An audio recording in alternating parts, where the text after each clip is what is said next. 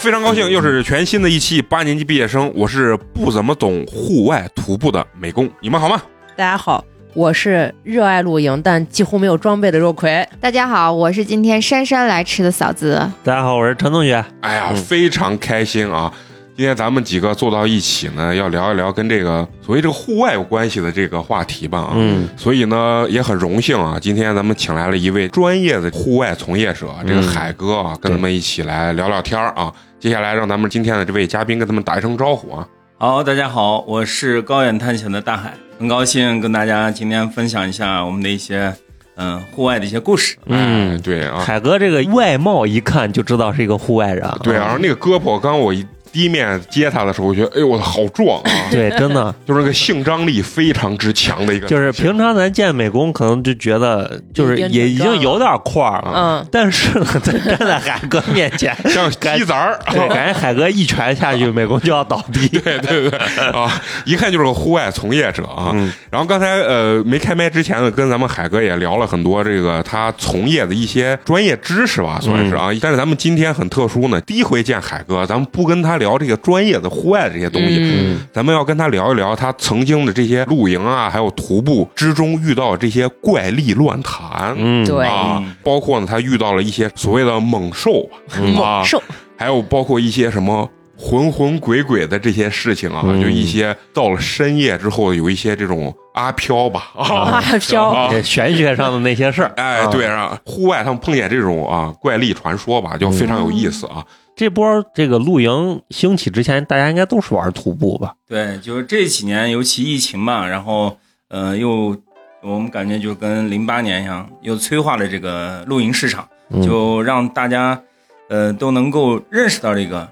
我们以前那叫徒步登山，属于这种户外的这种这样的一个范畴。然后现在的话，就是一些比较舒适的，然后后备箱、后备车、啊对对那个后备箱文化的这种的、嗯搬家式露营啊就比较舒适，对适合亲子了这种的啊跟我们以前那种 还是有点区别的。啊，对人家是真的靠身体呢，还靠经验呢。嗯，对对对是有一些技术在的。对对对，嗯，所以今天海哥是一个有身体的男人 啊，而且还要介绍一下，咱海哥呢，他现在也是一个时下比较流行的词语叫。露营基地主理人啊，是吧？现在不能叫投资人，就叫主主理人就像八年级毕业生的主理人、美工一样对啊。先让咱海哥介绍介绍，咱在西安这块儿，你你做的是哪哪一个露营基地啊？啊、我在那个鄠邑区天桥湖，然后我们那个地方叫做多巴胺岛。呃，那么就是跟几个好朋友，我们那个多巴胺岛的话就是海陆空，呃，天上有热气球、滑翔伞，然后水里边的话就是我的一个主场啊，皮划艇、桨板，包括动力板。我主要是在陕西，现在就是推广这些水上运动这种的。啊现在的这个露营的状态就是比较家庭式，普及到像 咱们这种身体状态咱们大众啊，就有能腿有腿玩啊。咱们这种身体状态是哪一种？就是花一百八吃人家十盘毛肚的那种身体状态，啊吃十盘虾滑啊，就是在这块儿，估计海哥是比不过美工的啊。对，啊，但是呢，海哥说当年他们玩儿，就是为什么能碰见这些怪力乱谈的事情，就是主要是玩一些真正的户外这种徒步的嗯事情啊，就是你说的这种靠身体啊。嗯，咱接下来就跟海哥聊聊啊，之前也会在徒步啊或者露营过程中会碰见很多这种呃野生动物啊或者猛兽这种事情啊，对对在咱的这个秦岭山里头啊，因为那个我们的秦岭呢是南北的分界线，嗯也是这个呃中国这个自然基因库嘛。嗯。然后这块儿什么大熊猫，然后羚牛，包括金丝猴，嗯还有就是一些呃不常见的一些这种猛兽啊，嗯，像金钱豹啦，类似的这些嗯啊。这些我感觉就就是在生物书里一般我才见过啊，电视里就是平常我见一个那蚯蚓，下雨我他妈都害怕。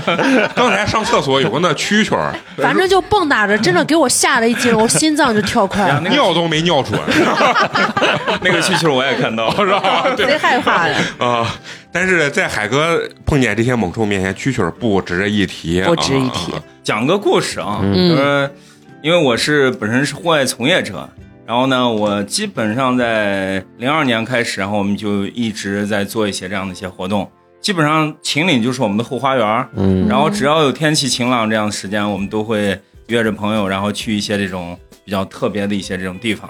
那么徒步就是已经都是变成我们的日常活动了。嗯可能别人是打羽毛球，然后我们呢一到周末就会约上这样的一些朋友进山，然后去露营，去跟大自然有这种亲密接触。嗯那么那一回呢，是我们刚好去这个鹿角梁，就是咱们那个秦岭顶。鹿角梁应该还挺火的，这对对对，那会儿没有风，嗯然后那个地方呢，因为上面是高山草甸嘛，当时我们去的时候，这个就是咱们都知道这个大寺，嗯啊，也叫做陕西的这个成驴之路。你要说你是一个真正的一个驴友，必须得走啊过大寺那必须要走，过大寺的，对，啊、然后就得从风峪口走进去，走到顶儿嘛，开始对对对开对，始徒步，就是嗯风峪口上的山顶以后，大水岭，嗯都会停到那儿去拍照打卡。然后呢，我们是徒步，然后顺这个林场路一直上到这个山顶，山顶就是那个光头山。然后另一个地方就是大家知道的，现在小红书也好，很多能看到很漂亮那个像两个鹿角的那个那个呃嗯那样的山峰。那个地方是有建竹林，有这个高山草甸，嗯而且那块儿的景色是非常特别的，它是一个大断层啊。然后那那一回是就是在我这近二十年的这个户外经历里边儿是非常惊险的一次这样的一个遭遇吧。嗯因为我们当时就是一块儿约了五个好朋友，准备去鹿角梁去露营，但走的路上以后，就陆陆续续碰到几个山友说呀，那现在鹿角梁上面都扎了百十顶帐篷了。那会儿夏天嘛，天气也好，然后山上就是很多一种，呃，大家都都不约而同的选择了这个线路。嗯。哎呀，我一听这人太多了，然后就走在半路上以后，刚好看到路边有一个那个小瀑布，哎，我说这人这么多的，咱这装备也都齐全，然后这个这个人也都硬邦上的，咱要不然 有一条路啊，对于中年男人来说，“硬绑”这两个字啊，是至高无上的荣耀，你知道吗？然后我们就这个这个就自己选了一条路啊，然后哎上去看呀还可以，看到这个地面上有这个野兽走过的这个脚印儿，因为才下过雨，嗯。哎我还觉得是嗯不错不错，这还这个地方挺野的。啊，因为那个我们经常去户外啊，嗯。它那个除了有人走的路以外，还有很多的这样的一些兽道，嗯尤其在下完雨以后，它那个会留下非常清晰的这样的一些印记。嗯当时我一看，耶，这家伙这这嫩大的个蹄子印儿，这肯定是羚牛嘛。而啊，且走在边上以后一看，哟，这树上有这个，就是他们经常经常这个蹭痒的地方。啊然后你仔细看的时候，那树皮都被蹭掉了。嗯然后一看呀，那有差不多一扎长着这个这种白色的那个毛毛发嘛。一看这就哦，这这应该是羚牛。啊然后就一一路上还挺兴奋的，因为到那会儿说哎呀，这个这个地方景色还挺特别。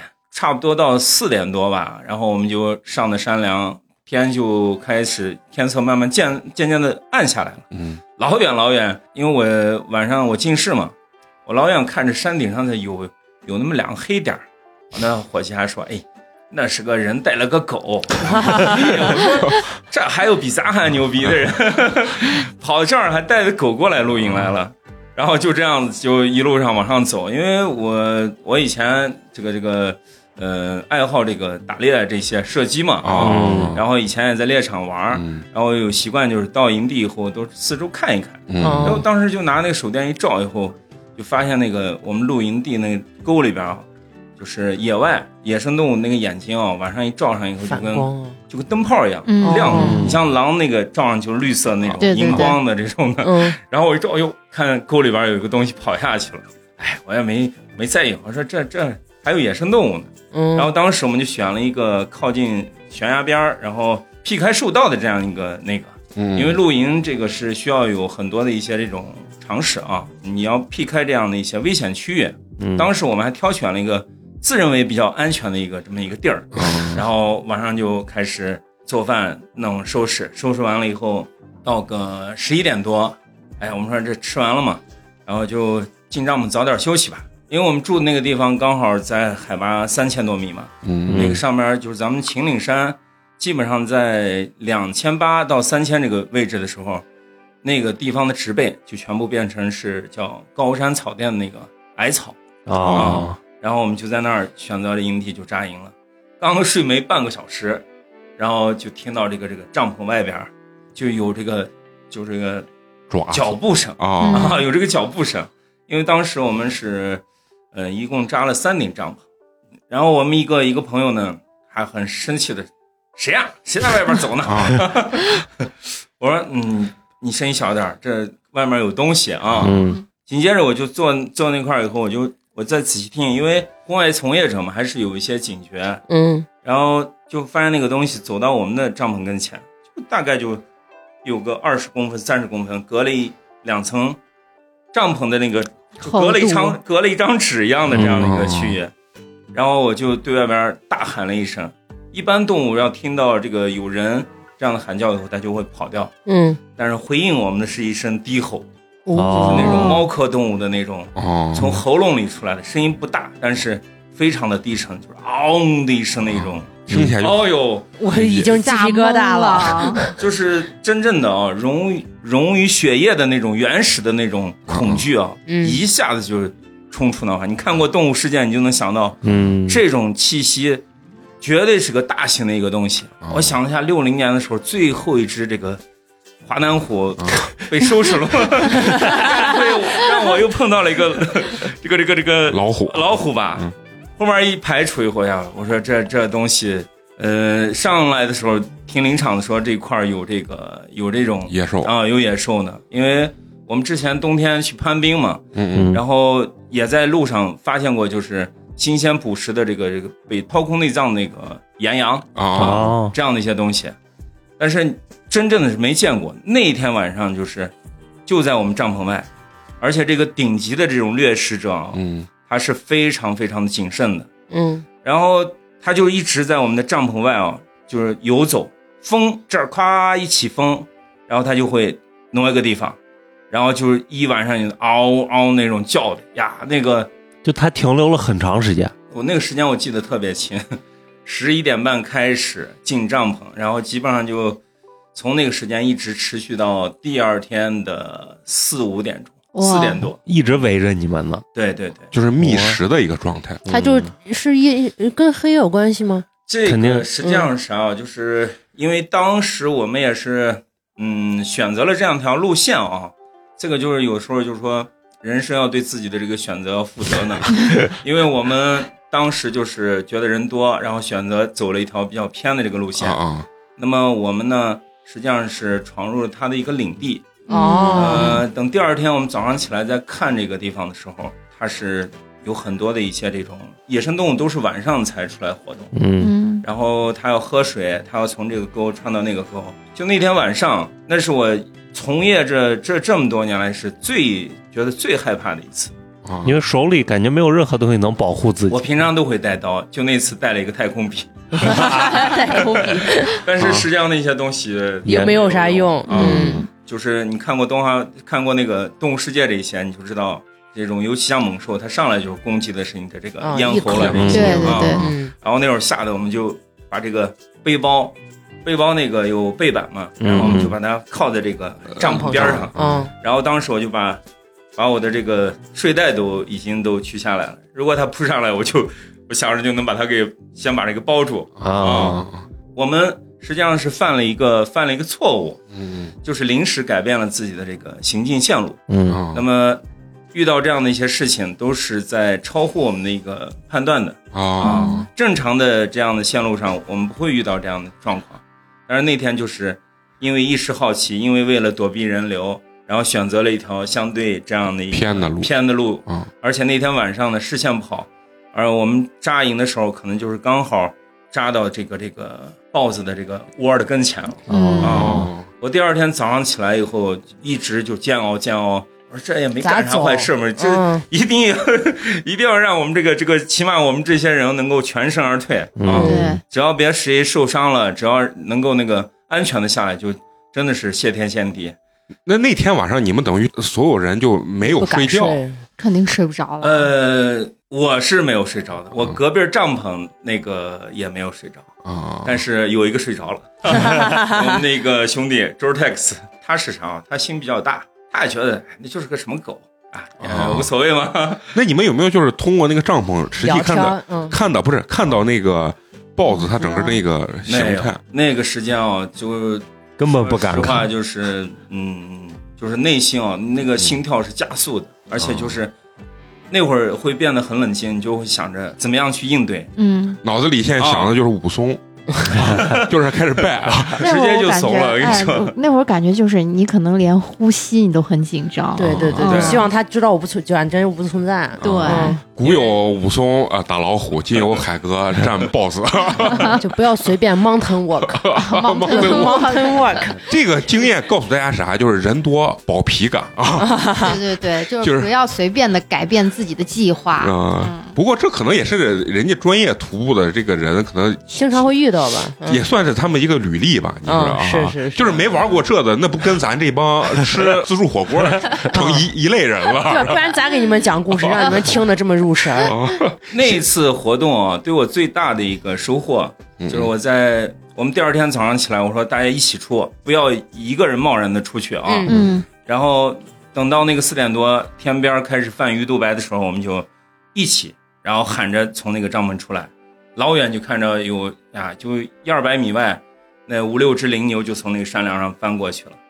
然后那会儿起来以后，再去看看这个边儿上，然后我们就是判断那个可能就是扎的离它那个窝比较近，啊，嗯。而且那一晚上一直有动物，你能能听到这个帐篷外有有这个野兽经过，啊而且它停下来，停一会儿以后，它判断这个没有什么危险，它又继续走了。嗯。后边我判断那是它的一个刚好是一个它的一个狩猎地吧。啊，然后我们第二天安全的那个啥了以后，就所有人出去跪拜山神 感谢不收之恩 啊！啊。哎，如果要到户外啊，你们觉得如果碰到这种野兽，你们最害怕碰到什么？就是你知道，我原来我我听农村的那个亲戚就说，他们晚上不是没有那种像咱这种厕所吗？他们野地里上厕所，哦害怕野猪哦，拱啊，就因为野猪也很猛，说是哦哦，啊冲过来。我我哦在抖音上看老看那个是什么大漠说动物那个，啊让我最害怕的就是那个猎狗，猎猎狗掏肛嘛，都从屁股里面，我这每次一看我就觉得贼害怕菊的，花一紧对，菊花一紧，我都要捂着我的屁股，太害怕了那个。而 那个且是在非洲，啊。而且非洲二哥。猎狗好像都是群居的嘛，对对对，群啊居群居的。这豹子应该都是多居啊。就是这种家庭式的。嗯啊。嗯，所以就我也是怕那个，就跟猎狗一样，就怕狼嘛。然啊后一群居一上来，那你招架不住。没了，肯定没了。嗯，刚刚才听海哥说这个事情，我就记得有一次我们是去就是开车去那个黑河森林公园，嗯它但是它那个是在公路上，嗯，它双向车道各一个车道，然后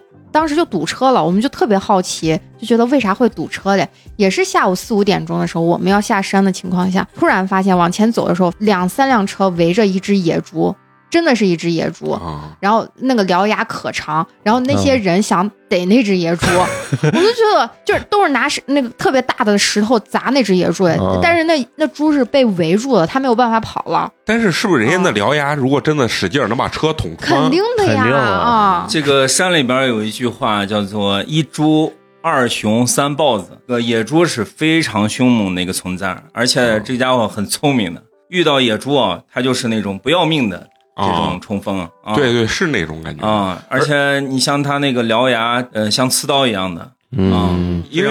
我是看过有有一个野猪跟类似于那种刺猬打架，都打的他满身都是刺，他依然有战斗能力，感觉啊对，都把他扎穿了那种情况下，就是他的生命力特别顽强。反正我也不要命，我就跟你干。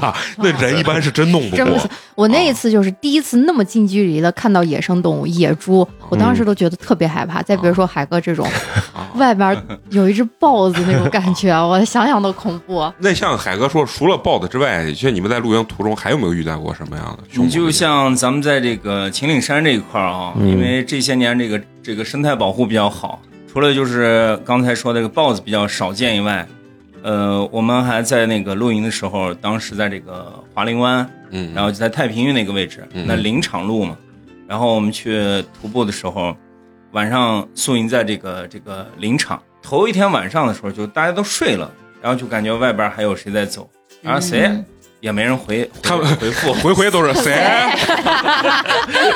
干啥你租啥你？我们一直期待着有 有有回声，啊结果没有。第二天早上起来尿呢，然后就抬头，哎，一看这个树啊，就跟那个金刚狼 那样的爪印儿爪。印我当时还挺好奇，这谁还拿刀在这上面划的还挺整齐的。啊，再仔细一看，不对，嗯这个东西拿指甲哦，在那纸上那种抠出来，它是不规则的，嗯，就那种，嗯，那就是野生动物它都标记自己的领地的嘛。对。因为刚好我们去那个地方呢，也属于是一个人迹罕至的一个地方吧，所以晚上那次回想起来的话，那也不知道是啥动物还是比较后啊，怕的。那是熊，啊是熊。熊。爪印看出来的。哦，那是那都十年前嘛，然后一个那样的一个经历，那是最就是想起来比较害怕。它跟其他动物不一样，这都是这种顶级掠食者啊、哦非常凶猛的这个存在。熊这个事情，你知道小时候咱一直被误导啊，就说那个如果熊来你装死，但实际我长大之后，我好好研究了一下这个东西到底有没有用处，人家说一点用都没有，因为熊要过来确定你真的死没死，它要咬你，咬一口，对你坐一下，对，它要把你确定把你搞死了，然后它才会走。就而且还说什么棕熊跟黑熊好像还不太一样，实际就是你基本上如果真的正面碰见他向你冲锋过来啊，基本你就是死。啊，我觉得你即使装死，他过来摸你一下，你也完的，对，你也就完的。不像那个小李子演的叫什么《荒野猎荒野猎人啊嗯，那都把喉咙都干穿了嘛，最后都活下来了。你看那个熊，当时他电影里面演的，他打了一枪之后，完了熊根本就没事儿没太大事儿，嗯反过来基本上差点我看过那个在加拿大专门捕熊嘛，然后嗯他们不是每年有配额嘛，他们就把这发展成了相当于是旅游项目。比如说啊，我比如说我要打三只熊，我我就招三波客人。啊，他就跟着我进森林打熊，他们跟熊那个斗智斗勇的那个过程，熊真的智商非常高，尤其是带着小熊崽儿的母熊，那绝对是要跟你拼命的那种。嗯嗯尤其你像那个熊这个，它的那个嗅觉特别灵敏，它那个嗅觉比狗要灵敏几十倍呢。嗯所以就是有时候在山里边的时候，嗯，这个它对这个气味的这个判断非常敏感。我们经常爬山的时候会给自己的包里边会装个哨子，或者就是到一个地方要喊一喊，提前给人打个招呼，要不然你一偶遇以后非常可怕。就前几年不是咱们那个 大家就是先礼后兵的意思，就对对对对我来了啊，你我来了啊啊，要不然一碰见他很尴尬。你说熊说我弄不弄死你？是吧？你都来了，我不弄死你？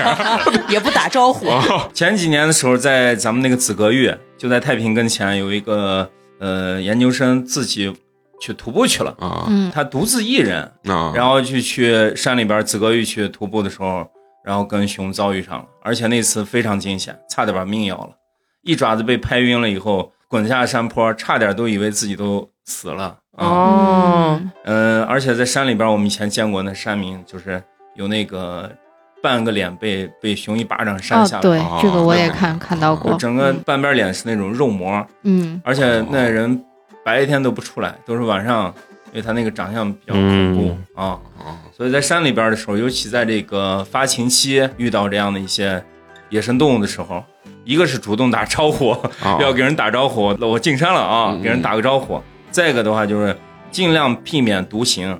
那会儿咱说个段子嘛，就是那会儿咱那个世博会的时候，嗯呃，园子里边那几个羚牛，那都是杀人犯。嗯。当时下来，村子里边顶死好几个人呢啊！哦。最后把他给收拢起来以后，拉去展示去了。啊，就算是关监狱了吧。啊对对，这像秦岭这种比较原始的地方，它野生动物，它其实跟动物园看的那些其实完全不一样。非常凶猛的。你像咱们刚才说的啊，羚牛，然后有豹子，有黑熊，还有啥呢？有采狗啊。哦，嗯就是柴狗，对，嗯到冬天我们经常进山的时候，能看到一些这种被啃咬的这种动物的尸体，嗯嗯而且吃的是内脏。哦，它这个，它们动物都喜欢吃那种内脏的一些掏东西，肛呢 跟二哥差不多。啊！哎，我想问，就是这些野生动物，咱看一些电影里头啊，就是如果真的遭遇的时候，就用火把，或者说是有有一些那个所谓照明弹这种东西，它一亮，这些动物就会四散逃开。就实际这些动物到底是不是害怕这些？会不会就是你把火把一点起来就成了攻击对象啊，反正成了指路明灯了啊，那就是送你上是的，这个这个上面这个不算讹传吗？野生动物啊，嗯呃，总体都是怕人的，啊即使是这种像一些猛兽，嗯，除非是近距离遭遇遇到一些这种对上眼了这种状况，嗯就是一点不给人家面子是吧？啊一般情况它都会远离人。啊，所以的话，就是火把这些东西啊，啊它能够起到一些警示。啊啊。主要还是啥？就是遇到以后一定要主动避让，哦哦啊，我走，赶紧找一个地儿，那个不要跟他直视。对对对，因为我们那会儿去徒步的时候，我们一个同事，然后当时就被羚牛袭击了，一个拐弯大家都走路着呢，然后一个拐弯儿就跟牛对上了，牛冲上来就嗯。直接把他就挑翻了。哦。还好他那个那个肚子这块儿弄的腰包，然后那哦。个背包帮他抵垫了一下啊然后牛闪开了。所以就是进山要打招呼，羚牛也很有攻击性吗？非常非常，哦。就野生的都尤其在四月份儿，嗯情场失意以后，这个牛下来。找人发泄来了，非常可怕。毒牛特别害怕，啊，你看说，所以你看这个男人最最喜欢什么？野地儿、野露营、野女人。和野兽。啊，哎，就是说像这种野生动物，它是不是它攻击你，它的内心其实还是因为主打是它是自一愈呃是害怕，嗯。是自卫的一种。是自卫害怕。啊，一般的野生动物在山里边不会主动攻击人，啊。但是就是遇到这种就是遭遇战近近距离啊，然后他感受到威胁的时候，他感受到威胁的时候，包括就是我们以前去太白徒步的时候，大家看的熊猫都是这个动物园里的熊猫。啊，对对，我们在山里边最近的距离就五米，那哦熊猫你看着憨态可掬，那十来米的树，一二三，蹭蹭蹭就上去了，而且那个它首先是熊，其次啊是猫。猫。哦，非常凶猛。那就看小时候说遇到熊爬树这事儿也不靠谱，啊，熊会爬树，而且你还没啥爬得快。啊。咱们每年九月份的时候，山里边这个板栗了、橡子儿了啊。这些东西都都成熟了。嗯。那动物呢，到冬天就要这个贴秋膘嘛，嗯，然后冬眠了，储备一些这样的能量。那么这个时候的话，就是经常在山里边儿，你近一点的，你像咱们熟知的这个大峪口这些农家，嗯嗯他们住的这个地方就都见过这个东西啊。尤其到冬天没啥吃的，他就下到这个人类活动的这个地方板栗树，嗯嗯而且那熊，人家会爬在树上啊，累了以后还在树上把树枝上拍倒，然后自己做一个这个床上面睡一觉。哦，那看来熊大熊二那没虎眼，光 熊的智商是很高的。嗯除了碰见这些动物之外，有没有碰见过那种就是咱刚刚说的那种冷血系的那种动物？比如说蚯蚓，蛇，蚯蚓在人家那都害怕的蚯蚓，啊，这个说到这一点啊，就是在在户外，实际上我们去到别人的家里边去去做客去了，或者去到人家的领地去了，很正常。啊。尤其在山里边的话，像咱们秦岭山里边，那会儿我去漂流，然后我们从佛坪那边过来的时候，就是看到一个老乡，然后骑个摩托，老远手这样就肘着，哎，我说啥东西这？那会儿走近一看，哇，吓了一跳，就跟手臂这么粗的一个大的一个蛇，那尾巴都在地上拖着，而且它一一碰那个碰疼了以后，它就这样嗯，卷起来，卷起来。卷起来了啊，相当可怕的。那个咱们山里边，我有一次去这个统车湾那块的时候，我是喜欢比较喜欢观察这个野生动物的，然后啊就看到一个蜥蜴，就是一个小的那个四脚蛇，嗯嗯！跟一个当地的那个小蝮蛇，两个在那儿掐架呢。哎呀，那一幕就是掐架，啊，隔了几米那儿看的，还挺精彩的。那那像这种冷血动物，蛇之类的，它会主动攻击人吗？这个一般，你像我们户外徒步的时候，就是说你手里要拿个棍儿，或者是有个登山杖嘛，打草嘛，走的时候你要敲一敲，打一打，然后你要给别人反应时间呢，就跟那哨子是一个作用。它会它会躲主动的去避让让你嗯啊但是你要踩到人家，那就啊，那 那你命不好。我在那个山里都见过蛇，就是风峪口里面哪个收费的地方，然后的停车场里面，我恨不得五十米开外，我见地上有啥东西在那儿动了，然后我定睛一看，是条蛇还挺粗的，我恨不得五十米 我就掉头就走，你知道吧？山里边这种东西挺正常，嗯然后咱们那山里边有一种陕南人叫什么呢？就是叫土不带，就是长度啊，大概也就有个三四十公分嗯嗯那个小蛇，然后上面有很漂亮那个菱形那个斑纹儿。啊啊有回我们徒步下来的时候，我刚好过竹林，然后又就看到一个一个小小的身影，咔往过游呢。然后我们俩遭遇到以后，我一下停下来，虽然很小，它就咵一下就立起来了，啊，立直，直接就盘起来以后立起来了。就是像那个蛇拳一样的那种。你就嗯，那个动物啊，你一看就是虽然它很小，但是非常敏捷，而且嗯一看那个眼神就是属于非常不好惹的主。啊 警觉的那种那个就是秦岭常见的那个蝮蛇，小蝮蛇，可能有毒吧？非常毒啊，非常啊！我们之前在那个哪儿银湖带夏令营的时候，刚好从琵琶园办完事儿以后往回走呢，哎，我说这谁还给这儿柴堆里边放了一个这个橡胶蛇，真跟橡胶蛇那个尾巴一样，啊啊，翠绿翠绿的以为是咱玩的那个我走到跟前，还还拿个棍儿碰了一下以后，嗯立马呲溜一下就跑了。真正的竹叶青，我那是真正第一次近距离的这个看到这个竹叶青。啊。哎，那秦岭像咱陕西这种秦岭里头，是不是不太有那种蟒蛇？就是那种咱大蛇，所以就很粗的，就是像小小青啊、小小白 小白一样那种 我们这个秦岭山是中华的龙脉，啊。而且这块儿终南山从古至今就是修行的道场。哎，那道道士真是太多了。山里边还真有过这种，就是听当地老乡说这个东西，他们就是南方说那叫过山峰，然后那个就是形容的时候就说老远看到那个那个很高那个树上啊、嗯有那个大蛇，就是咱们就一般叫小龙，然后那个整个就是在树上缠绕的时候，整个树都在动，哦，而且那个过马路的时候就是不见头尾，呃，哦非常大，就是过来的时候你能看到，就是听当地老乡以前他们去给这个猪打草啥的时候，就看到说。这个这个东西往过爬的时候，两边草都全分开了，就直接就哦被压分开了。粗了。嗯啊会有这样的要现原形的感觉。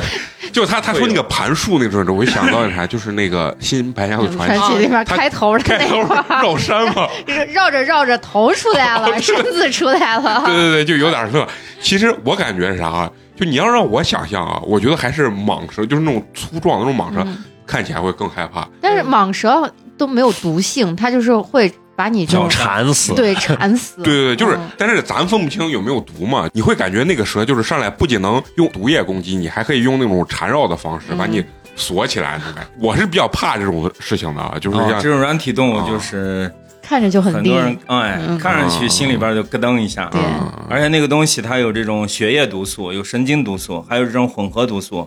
像是大蟒蛇的这种的，一般是没有毒的，它就是通过这个绞杀，就跟那个 UFC 那种地面啊裸绞杀机啊，裸脚脚啊直接可以绞晕。那一个旦把你绞上，你就完完蛋了。对嗯，哎，那你你说到这儿，就是你们喜欢走这种比较野的这种路线啊？那你们在徒步或者玩的过程中，你们的这个装备啊，嗯就是有没有就像和我们不太一样？因为我们呃一般露营的话就是带嘴啊，就是你们会不会就是为了应付一些意外的东西，会会准备一些什么样的东西？这个讲起来就比较长了，嗯就说我家里边大大小小可能有二三十个这样的包，有登山的，嗯有徒步的，嗯，有这样的远足的，嗯还有一些这个防水的。这个东西装备呢，就是看你去什么样的地方，然后查天气预报，要看当地的一些气候。那么常用的这一些的话，就是你像火种了，包括这个做饭的炉具了，哎，你水具你们的。火种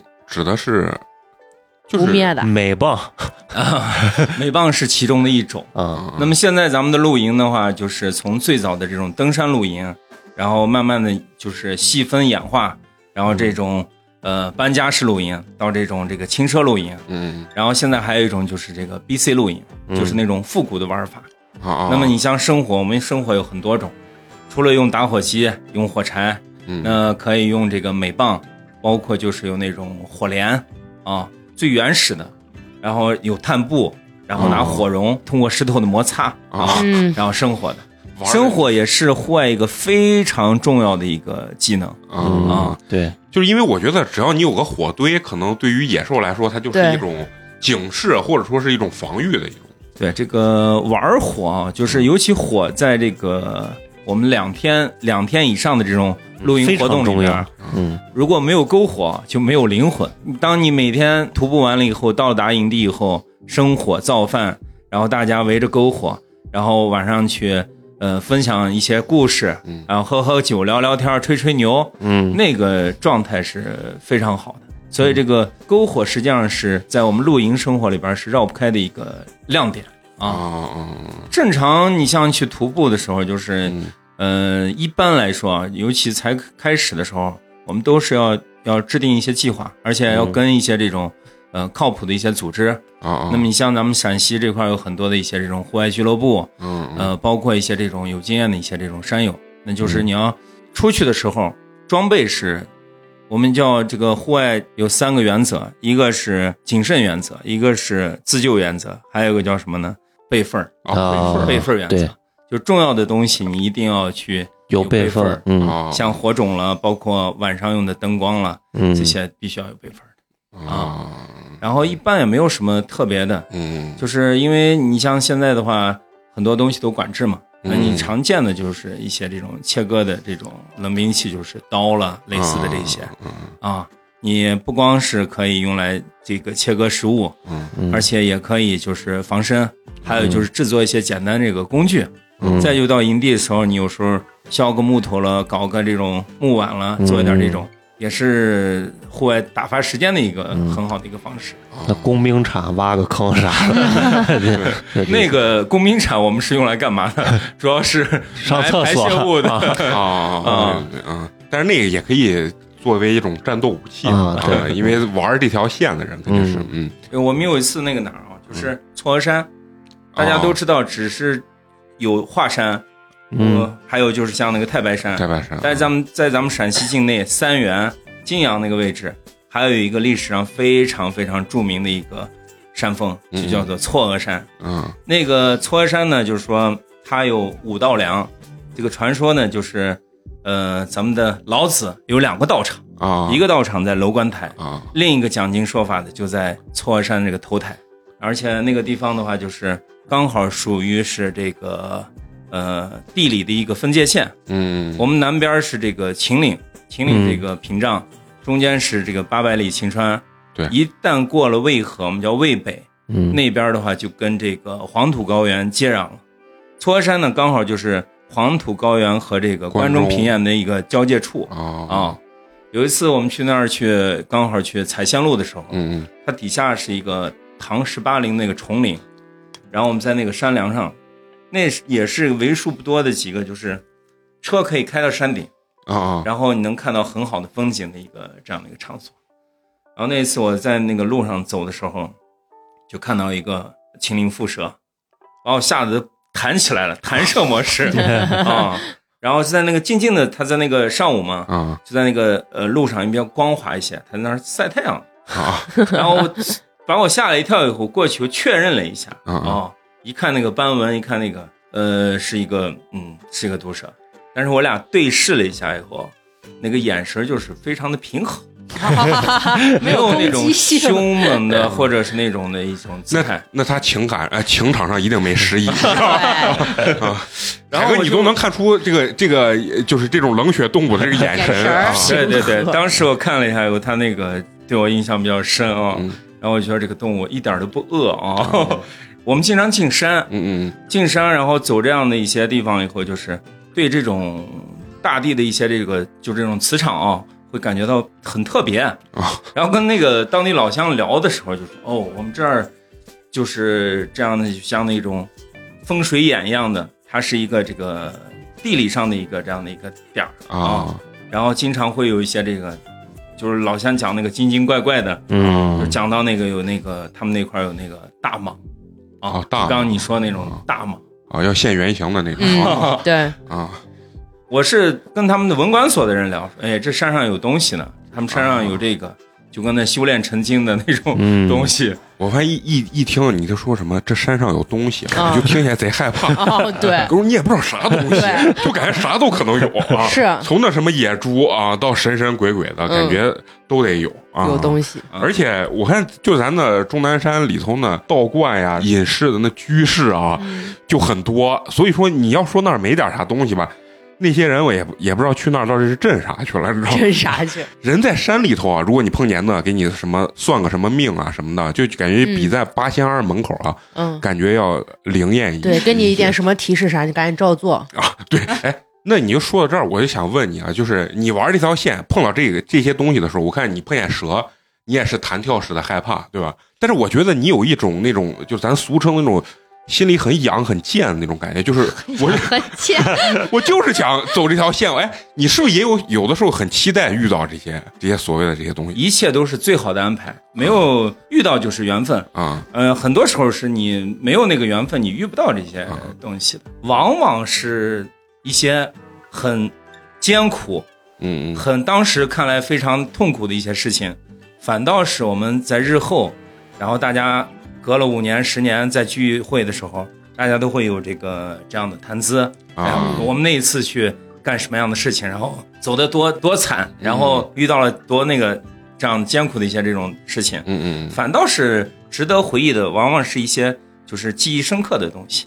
所以故变故事嘛。啊，嗯，就是人嘛，在山里边，在这个大自然里边，你就嗯。遇到的这些东西，就是你要有敬畏心，啊，然后你不主动伤害别人，我们是客人，别人是这个主人嘛。对，就是你你听到海哥说这些啊，我觉得他是有兴奋度在里头的。嗯就是嗯你们听完以后，你们会觉得这一份东西对你们来说是有吸引力的吗？就避开如果他后天就是约你俩说，避开我们啊避开不理他啊，不不让他他，滚不去这些地啊，方，让他滚是吧？对我受不了。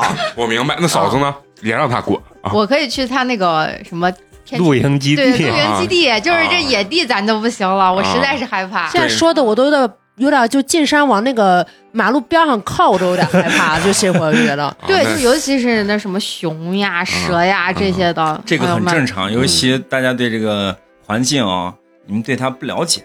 我们现在进山的那种心情啊，就跟回到自己家一样的。然后到山里边，你闻这个这个泥土的气息，然后整个这种这个就能链接起来，啊，就跟那个阿凡达跟那个啊，啊链接起来，然后你会汲取到很多的一些这样的一些能量。他看见蟒蛇跟熊的时候，他会说 I see you。哎呦，嗯，哎呀，好，咱们跟这个海哥啊，第一趴聊一聊他这个遇到的猛兽的这种经历啊。然后我觉得，作为男性来讲，我听完以后其实也挺血脉这个迸发的那种感觉，也想去跟想尝试一下，啊跟这些熊啊、豹子呀那个 battle 一下，battle 一下。哦呀，battle 就你还要 battle 一下，啊连海哥都 battle 不过，真是的。所以我一会儿先去咱们厕所跟那个蛐蛐 battle 一下。啊，然后完了以后呢，咱们进入下一趴啊，跟这个海哥要聊聊，就是说，因为你到了野外之后，什么叫怪力乱谈嘛？不光是哦野兽、怪兽，它有很多这种神神鬼鬼的这些啊东西。有点什么哎，对对对，因为哎，一说到这儿，我就觉得每次进山，然后因为山里面没有灯光的时候，啊你下山，我老觉得有点啥，后面有人。对，有点什么我，老觉得后面有人。我跟你说，所以这接下来就要让咱海哥给咱聊聊，就说他走的这很多这条线路中啊，碰见很多这种所谓的这种鬼火啊，或者说是这种东西，就麻烦把暖气开大一点，谢谢。就非常的多越来越冷。啊。那行，那接下来让咱们海哥先给咱聊一聊哈。刚才我们对的时候，他跟我说他借宿在这个隔一段就有这种所谓的庙啊，因为在咱们那个秦岭，包括终南山，包括太白山，这个只要说风景优美，还有那个啥的，一定有这个这样的一些庙扎点道观，嗯，因为嗯修行人他们也是找一些这种风水，嗯，包括这种很独特的一些地方，嗯，这个讲究地缘人缘啊，嗯，那个吸天地之精华哎啊，这样子才能够修行得道成仙嘛。嗯这就是有点三界交汇之处的那种感觉，因为是风水宝地啊，对对对，人神魔全在这个地方的感觉。呀，你你咋啥都知道呢？啊，咱《西游记》没少看。嗯、那让海哥给他们讲讲这种经历啊。那个印象比较深啊。我们那多年前，然后去爬太白呢，爬太白呢，因为这一路上呢就有很多的这样的一些道观。那么你像我们呃去穿越的时候的话，都是有四天左右的这样的行程。嗯然后我们晚上的时候就会住在这个，因为都是四季冰川嘛，嗯嗯然后外边全是那大石头，也没有这种遮风避雨的地方。我们一般都借住在这个这个庙宇跟前，嗯而且呃庙里边一般会有这个道教协会派上去的这个道士啊，然后跟人家打听一下最近的天气了，包括这儿的一些状况、路况了这些。然后有一次晚上吧，我们就住在这个老庙子大野海那个山上的时候，晚上都睡了，然后那个就听到外边这个这个庙跟前啊有声响，而且门哗啦哗啦哗啦哗啦老响老响，海哥他们就是又问一句谁？谁明显啊明显这个这个起来还专门看了一下啊，这个门反正就是那种异响。啊，它不是风声，它就是那种哈啦哈啦的那种。然后当时我们就跟那个住在庙里的道士三番五次嘛，然后就跟他去聊这个，他赶紧听到那个以后，就从这个香案上取了三根香，然后出去咵咵跪拜，然后把焚了三支香以后，然后那天晚上才平静下来。哦，就就是是这个这个咋说呢？有的时候，嗯，你可以不相信一些东西，嗯但是它确实就是能让你感受到它的存在。恐惧啊哎呀，啊，这可能就是像什么暗物质呀、什么的，对玄学这种东西。说不清楚，但是它啊就是你能感受到它的那个存在。那你在庙里住的时候，它晚上那个那个异响是一个什么样的一个？就是跟野兽它是有明显不一样的，有什么东西在上面扒或者人那种，哎，就是跟什么东西你说我刚我刚脑子里都有画面，我现在 一身又一身鸡皮疙瘩。一会儿那厕所你都不敢去啊，因呀为因为那个蛐蛐是这个地方幻化之哎呀，啊，过来来听八年级毕业生的节目来了。哎，那那海哥跟这个就是呃里面这些道士啊，就有没有详细聊过这个事情？因为咱这个终南山本身就是一个这种修炼的场所，嗯啊，从古至今，反正有很多的这样的一些这个修行者。那么除了人以外，还有一些这种精精怪怪的一些东西。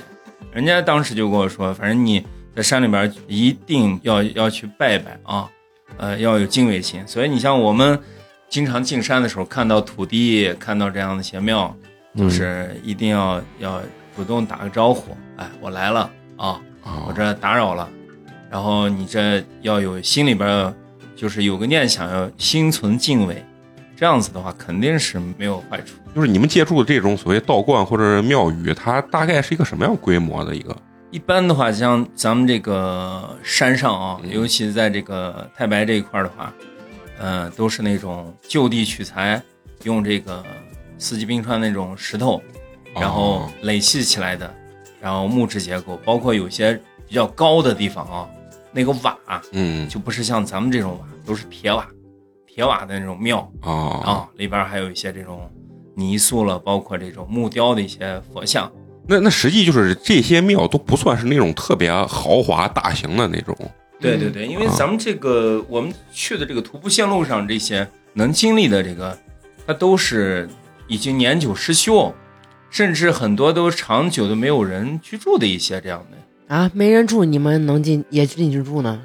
不敢那个吧？地方，那个地方已就是已经它就破败了。你们是不会住这种地方，我们有时候就是遇到这个山上的恶劣天气、暴风雪的时候，嗯，也会到里边避风避雨啊，那是也会的。有点感觉更有什么东西啊？有点找死，哦，这太听着太恐怖了啊！像不像那《西游记》那本来没人，过一会儿一个女女施主，哎呀，就是那那种感觉、啊。就是今天晚上住的还是破败不堪的，明天早上直接就是金碧辉煌。对金碧辉煌那种状态。啊，不是，应该是晚上是看着是金碧辉煌，哦第二天早上对对对对是对对破败啊，对什么蜘蛛网啦什么的这种东西啊。那你们是在那儿就是稍作休息是吧？然后不是说过夜的，过夜的。的。啊那那像这种破败的，你你们也不拜，反正就蒙头睡，是是。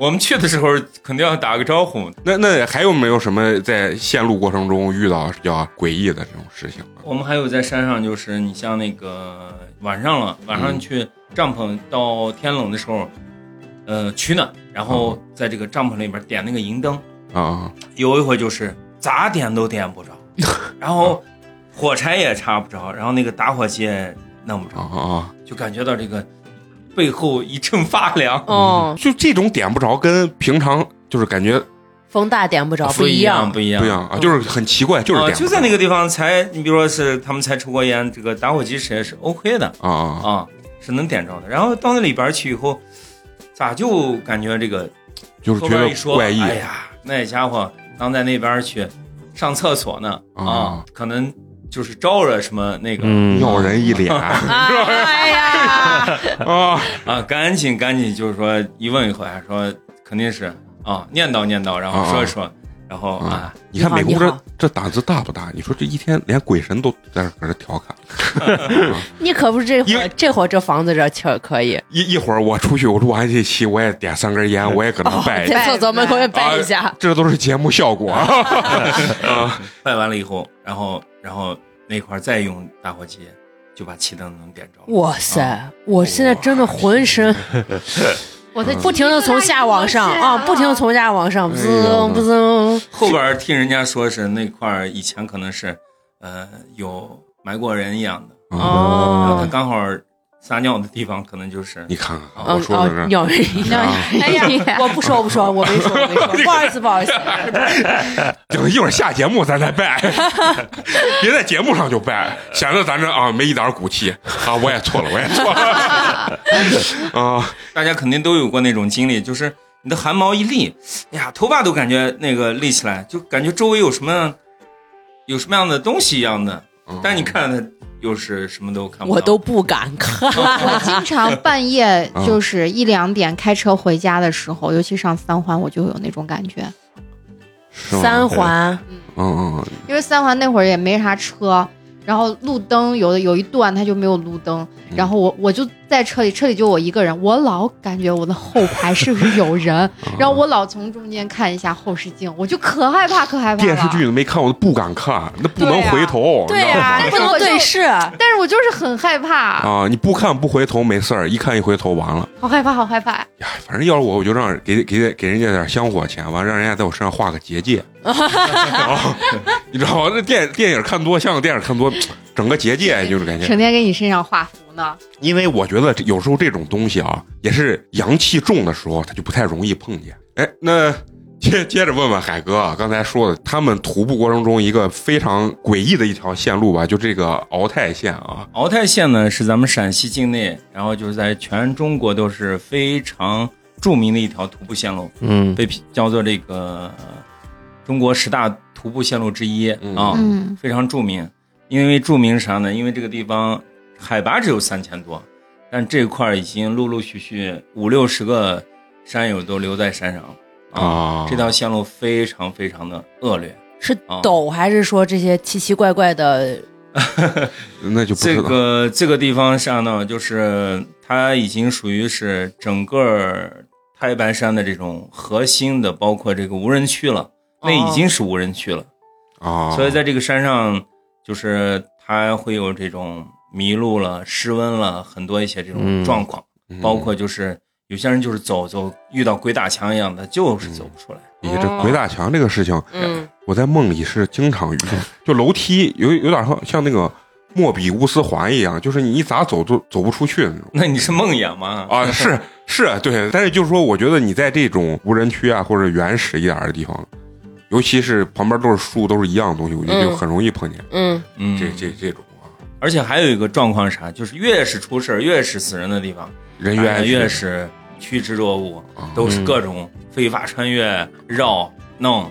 啊。啊。人家像当地政府这两年早已经把那个地方就是不允许组织外地的这些，啊但凡都是非法偷偷的自己又让几个人去哦，穿越这种项目啊。这个是你独自穿越还是没有没有，在户外的是忌讳这个独行侠的，好多出事儿就是独行。嗯，所以就是啊，就或者一两个人处理不了，没有个嗯我们这个户外叫什么？就是一定要结伴而行，这个嗯结伴是非常重要的。对，人家就主打探险，不是找死。对，这个我们叫嗯探险，不是冒险。啊。嗯。冒险是对自己那个，探险是有惊无险。嗯，啊，在大众的眼里边是，哎，这个东西很危险，实际上都是在可控范围内的嗯啊这样的一些体验就是比较好。山里边咱们刚才讲的这些什么动物，植物，包括一些这种这个灵异事件的这些，这个都不是那么那个。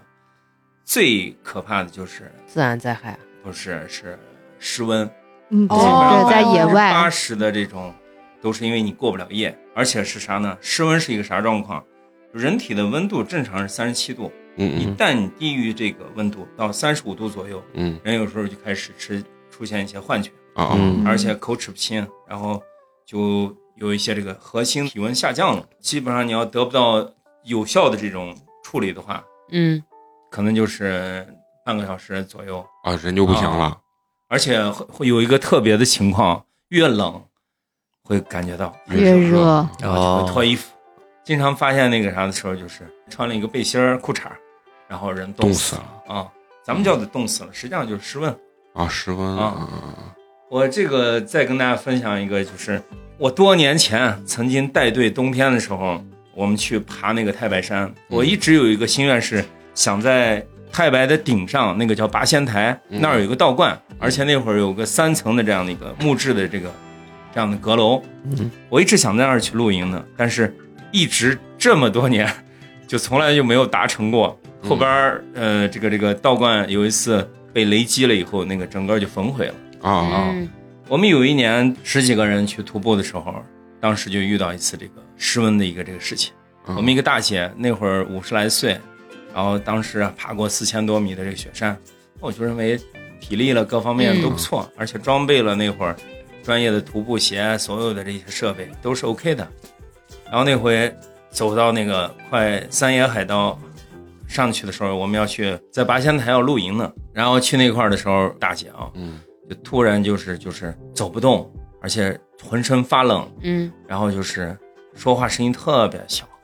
然后我们那个向导上来，我们那是老谢啊，现在已经不在 不在人间了，这叫太白雪上飘，是一个当时在太后白雪真子嗯，非常厉害的一个向导，啊，长相奇异啊。然后他对这个整个太白山的这个状况是了如指掌，嗯然后上来给我说呀，那个谁谁不行了。啊，他咋不行了？啊哎呀，他那个面色苍白，然后 走不动路，然后后边判断就是失温了。嗯他就一直运动走着也会失温。对这个失温是啥啊？就是一个是天气寒冷，嗯还有就是你比如你我们在户外活动的时候，一定是不要穿这种纯棉质的这种衣服，啊，它都吸走了。尤其在这个天冷的时候，嗯。你这个一出汗以后，这个会把你的热量带走，而且那个东西不容易干。嗯，风一吹过来以后，你的核心体温就会、寒会嗯带走，而且疲劳、天冷，再加上这个这个休息不好的时候，你就核心的温度丧失了嘛。嗯。啊、嗯。然后我跟向导我俩轮换着，就是呃，大概有个离那个营地可能还有个差不多一公里，嗯。我们就轮换着背着，哦，从那大石头上跳来跳去，把人给带上去。哦。然后那会儿回想起来是这个做了所有正确的事情，一到营地赶紧搭帐篷，烧的热水，然后让让这个我们那个女队员去喝，然后给她弄的羽绒睡袋，赶紧送到这个这个睡袋里，又在旁边生着火，就是一系列的这种措施搞完，然后我就住在他，其他人都上这个八仙台了。啊然后都到那儿去露营去了，然后我就一直陪着他，哦，然后隔隔两分钟我就要去摸一下还有没有那个脉搏。啊，然后我那会儿就想呀，我这从业这么多年，这也没干过什么什么缺 缺德事儿呀，这不能对我这样子。嗯。那得然后你你这得摸着自己我又把心，我又把山神给好好的拜了一下，哦。我说这个一定要保我们这次要这个平安的，然后这还是有惊无险。第二天以后，这个整个这个状况慢慢就好了，然后你们就回，了，第二天就直接下车。直接下车你就没上，啊哦，明白，那个大姐教会我了一个事情，从那个事儿以后，我遇到任何的危险或者是一些状况，不着急了，就是该咋办咋办。以前会特别着急，然后嗯害怕，然后我最大的收获就是，嗯，遇事不慌，就是来了就就应对处理，啊嗯，嗯我原来听过一种说法，就是在高原地方不是有高反这件事情吗？高反啊。啊，就是说人家说身体越好，反而越容易有高反、缺氧你问这个事儿，那我还是比较有发言权啊的。啊 因为我早些年一直就是从事这种雪山攀登了、嗯嗯类似的，每年五一、十一了这些，我们都会组织这个俱乐部的人去登雪山嗯嗯啊。那么去高原去的多了以后，之前有这样的一种说法，但实际上是啥呢？每个人，啊，男人、女人、老人、小孩儿，所有去高原，他身体每个人的身体都会有这种不一样。的叫做环境的应激反应。嗯。啊。有些人表现出来是头晕、啊。恶心、呕吐，然后有些人表现出来是特别兴奋，跟喝了酒一样，非常开心，就是嗯就感觉到自己就变了一个那个人，跟喝了八成儿一样那种。哦，还有一些是流鼻血啊，然后有的就是不说话就睡觉，身体的一个应激反应。啊，所以说，嗯，就是身体强壮，你的耗氧量会大一些，嗯但实际上那不是主要的原因吧？我们这么多年总结就是，每个人都会有不同的，只是有些人可能说，有些人说的少一点，啊，但是每个人都会有这样的表现。有些人上去的时候，上高原的时候不是那么强烈，啊。等他回来的时候，就整个啊，对，啊会下来了，下来会有嗯反应会有反应啊。嗯。而且有一些就是像那个脸哦，就整个充血就很红，他那个下来以后就血管一直在跳。而且就每个人他可能去两回三回，他每次的反应可能都不一样。对，啊。这个尤其去的多了以后，嗯。就是你慢慢的开始了解自己的这个这个环境，嗯你去个多少海拔的，还有一个概念就是啥？你像我们那会儿去登那个甘肃的孟克冰川，嗯那会儿我们是六个人首登嘛，然后当时去那个地方的时候，五六千米的这个海拔，但是那个实际上给人的感觉，就是它比川西很多的山哦，因为那个地方没有大的树，嗯它都是那种矮草，所以那个空气里边的氧含量会少，所以它那个海拔可能要更像六千多的那种。啊，在川西这种正常来说，你说四五千的这种的一个状态，那儿植被特别好。嗯嗯，然后空气里边这个氧含量会高，但是有些地方的话，它那个氧含量少，它那个高反的这个状况就更加的严重明显啊。啊。哎，反正这个玩这个东西，我觉得还是得循序渐进。那必须的循序。渐进。啊 你要明天去爬冰川，你必 你必死。这个是啥？人家说看，人家海哥说没有没有，还有百分之一的生还几率。他要了解自己的身体。啊你每个人都是人的身体啊，是一个特别精密的一个仪器对对，啊，它可以有很大的这种包容性，而且你就要是在这个过程里边的话，你就你要不断的了解自己的这个状况啊，嗯了解自己状况以后，哎，你去高原久了以后，你就有一套应对高原的这个高反的这种方法。你像我以前，我可能去了，我还得适应两天。嗯嗯我这这两年去青海、嗯。去三江源比较多一点，嗯。海拔基准海拔都在我们住的那地方都在四千多。你时间久了以后，你就呃 OK，你就知道自己的这个、评判这个高反最好的一个就是能吃能睡。啊，很多人上去了以后就哎没有胃口，但是我我有一个朋友，我们去也是西宁的时候，他是睡着吃，就是他已经感觉要晕厥那种状态，但是我们一说吃饭，然后他趴在桌子上，然后塞也要往吃往嘴里塞羊肉，这个状态就是也不知道是个什么状态。这个是对的。哦，就是引起，尤其像我们进进了高原以后，啊啊我们的这个身体的这个消耗量非常大。嗯。你正常你可能在这个市区喝上一天喝两瓶水、三瓶水就够了，啊在那个地方要翻倍翻倍啊，嗯。嗯，就是不停的喝水，嗯然后让你身体的这个这个压力啊跟这个要平衡。哦，有时候经常为啥那会儿喜欢喝咖啡呢？就是咖啡有利尿作用。嗯。我们到去雪山去攀登的时候，有大量的时间要坐在那个大本营，然后就是要等天气，嗯，然后要适应高反，适应这个状况。那个时间就是喝水，喝水，喝水，缓解高反最有效的方法，喝水。哦，啊、大量的喝水，然后大量的去排便，嗯然后让你的身体跟这个大气压能够持平。啊、哦。能够适应它。嗯。这样子的话，就身体就没有那么头炸裂的那种感觉，哦它会释放你身体的这个压力。嗯啊。哎这也是跟咱们聊的这种遇险的事情啊，分享了一个这个小知识吧，嗯对对对，就是对自己身体的这种关注啊。嗯聊回来啊，让咱们这个海哥给他们分享一下他们在用不同手机拍照啊，肉眼是没有看见啊，手机拍照，拍到这个所谓的这个，我说是鬼火，但是海哥说是鬼魂啊。嗯这这这这个经历啊，你给大家分享一下啊。哎呀，这个这个事儿就是大家当个故事听一下啊。这个是前几年吧，我们当时在金鱼沟羊沟水库，然后我们那块儿有一个户外营地，然后因为夏天天气特别热嘛，那会儿气温的话，日间气温可能都到有快有四十多度了。嗯。然后呢，有几个小年轻儿，这个也不会游泳，然后他就去下这个水库游泳了。嗯，结果有一个小孩呢，非常不幸，离岸边也就打捞的时候也就两米就淹死了。哦，然后多？大的小孩儿？那都十九了，十九、哦那那是男生啊。呃啊，那会儿咱们就说是人有魂和魄嗯啊。那以前就光是听说这个事儿，嗯包括就是你像人死了以后都要放在那儿隔个七天嗯啊，嗯然后才会这个魂飞魄散，对对吧？？那么那回呢，就是那个小孩儿才被淹，我刚好去看场地去了，带着我朋友。那天下午的时候，这个夕阳还非常漂亮。几个人？你们看着？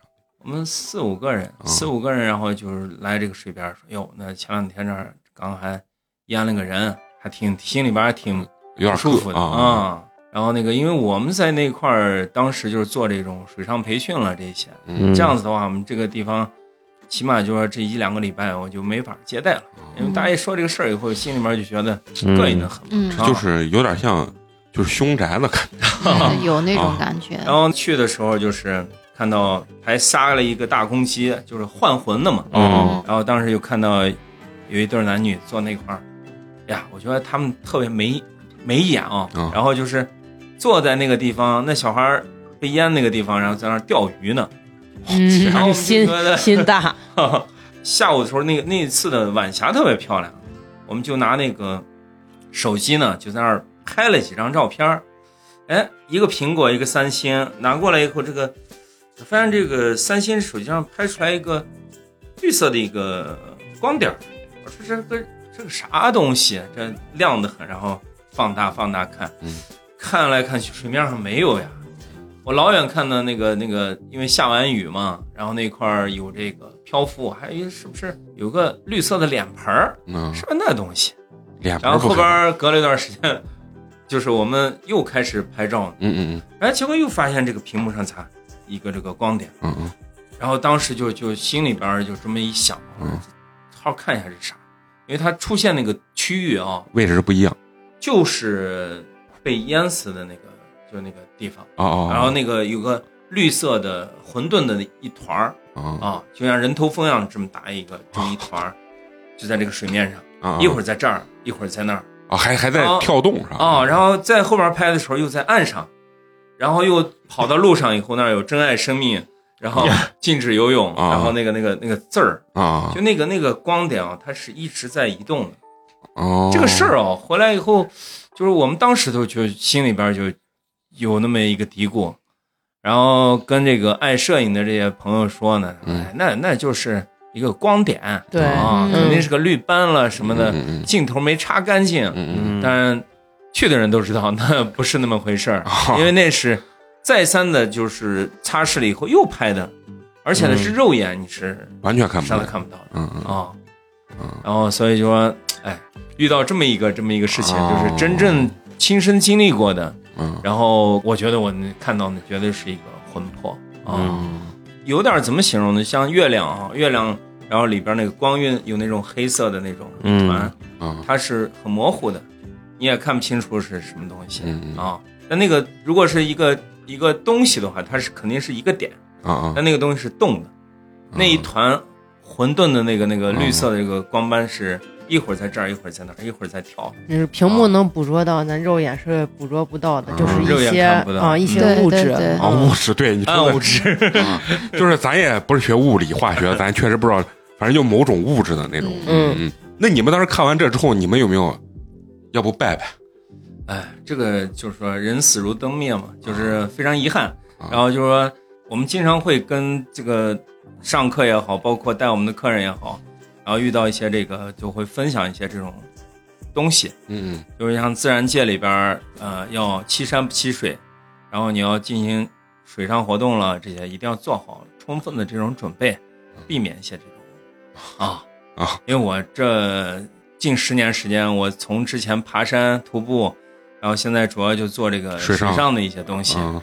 那你像我们去那个通天河，然后国内的大山大河也现在飘的八八九九，然后我们也会有很多的一些这种仪式，啊尤其去了藏区以后，仪式，就你可以具体讲一下这个仪式，就是我们藏族人呢，他们对天地、对自然的这个敬畏啊，嗯呃，还是很很特别的啊，就是他们呢，在我们每次下水之前都会撒风马，到了山口会撒那个风马，啊，就是然后那种纸切切切，啊啊。啊然后去做一些这种祈祷祈福，实际上就跟我们那会儿登山的时候上上上山给人打招呼一样啊，见神见见庙拜一拜啊，打个招呼一样的这种道理。就你们玩呃这些东西的时候，下意识也会对对。去去做一些。就是经常有时候说呀，这个眼镜绳掉下去了，或者手机掉下去了，我啊们看你这是敬献河神了，保你平安。啊，嗯。你来了，你要带个见面礼嘛。就跟岁岁平安似的，对对对。嗯。是，总体上就跟大家说的一个就是要敬畏自然，嗯然后要尊重生命，嗯 保护环境啊，然后保持一颗敬畏的心，不管是上山下海，嗯，然后我们都平平安安的，遇到这些也不要害怕。很难不害怕。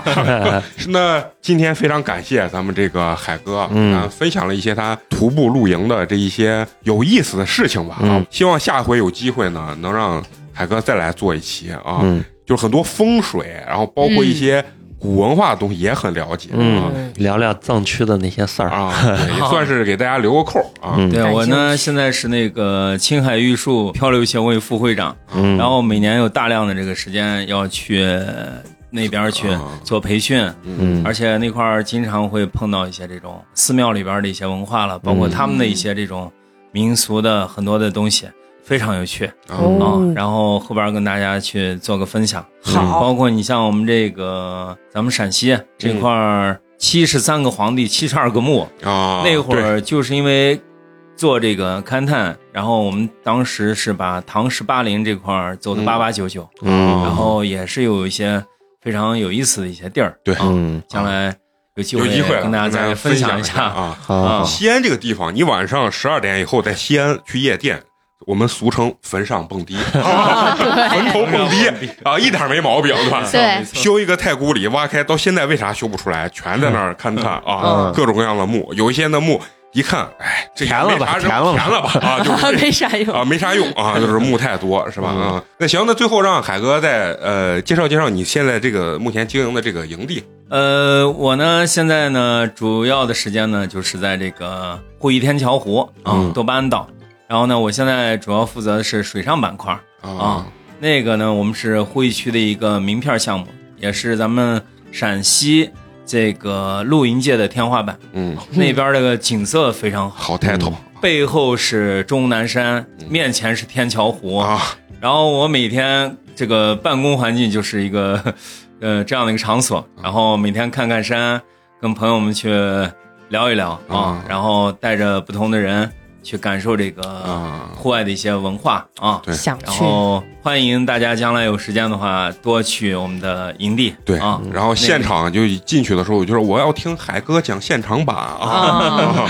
可以，咱们可以以组织一个这种故事会呃围炉夜话。啊，可以可以可以的。嗯嗯嗯，嗯。嗯，好，接下来还有一个非常重要的环节，嗯。就是要口播一下对咱们支持和打赏的好朋友。第一位。好朋友啊，然后他的这个微信昵称是林姓的呃某位好朋友、嗯啊，因为他用的是真名啊，他们就不念人家真名了。对对对，叫林某鹏啊 别冒啊，是来自咱们北京市的一位好朋友啊，为咱们送来了凉皮儿一碗，感谢谢谢谢谢。但是没有给咱们留言啊，感受到了你无声的爱，嗯，无声的支持，直接打。钱。哎，嗯谢谢，只是个给钱。谢谢。好，今天第二位好朋友啊，他的微信昵称叫做利比面包啊，前面是个英文，中英结合，中间还有个猴子爬树的表情。猴子爬树，啊，是来自咱们上海市的一位好朋友，，嗯，为咱们送来了凉皮儿一碗，感谢谢。谢谢。哎，他给咱们有留言啊，他说听了很久节目，也听了很多关于交友软件的奇葩故事，但本人这个月终于和交友软件认识、交往三年的男友结婚了。不容易啊。哎呦我呀！嗯，厉害厉害，分享这份幸运和幸福给主播们和听友们。哎呦，嗯，那八年级在此祝你新婚快乐啊！百年好合啊！早生贵子，啊，听着像一个像一个活儿一样，接了个活儿。确实，好好好，也非常感谢你对我们的喜欢啊！希望你把我们的节目也分享给你这个软件老公听啊！希望你能把你你俩之间的这个情感故事写成稿件投过来，让我们看看软件也有真爱。啊对好吧，那行，最后呢，还是要依然感谢一下一直坚持收听咱们节目的朋友。我们的节目呢会在每周三固定更新。如果你想跟我们有更多交流的话，可以关注我们的微信公众号“八年级毕业生”，八呢是数字的八。关注之后呢，可以进入我们的听友群啊，嗯，可以跟我们各种嘉宾啊，还有我们的主播进行深度的畅谈，好吗？啊，那行，那咱们这期就到这，下期接着聊，拜拜，拜拜。Have you ever hoped for somebody you love to consider change? They disregard the ones around them cause everything has to be their way. Well, you can hope rather state their case. Even if the case is folly, they rather say what they have to say. But I don't have to listen to yourself. Centered statements, cause you're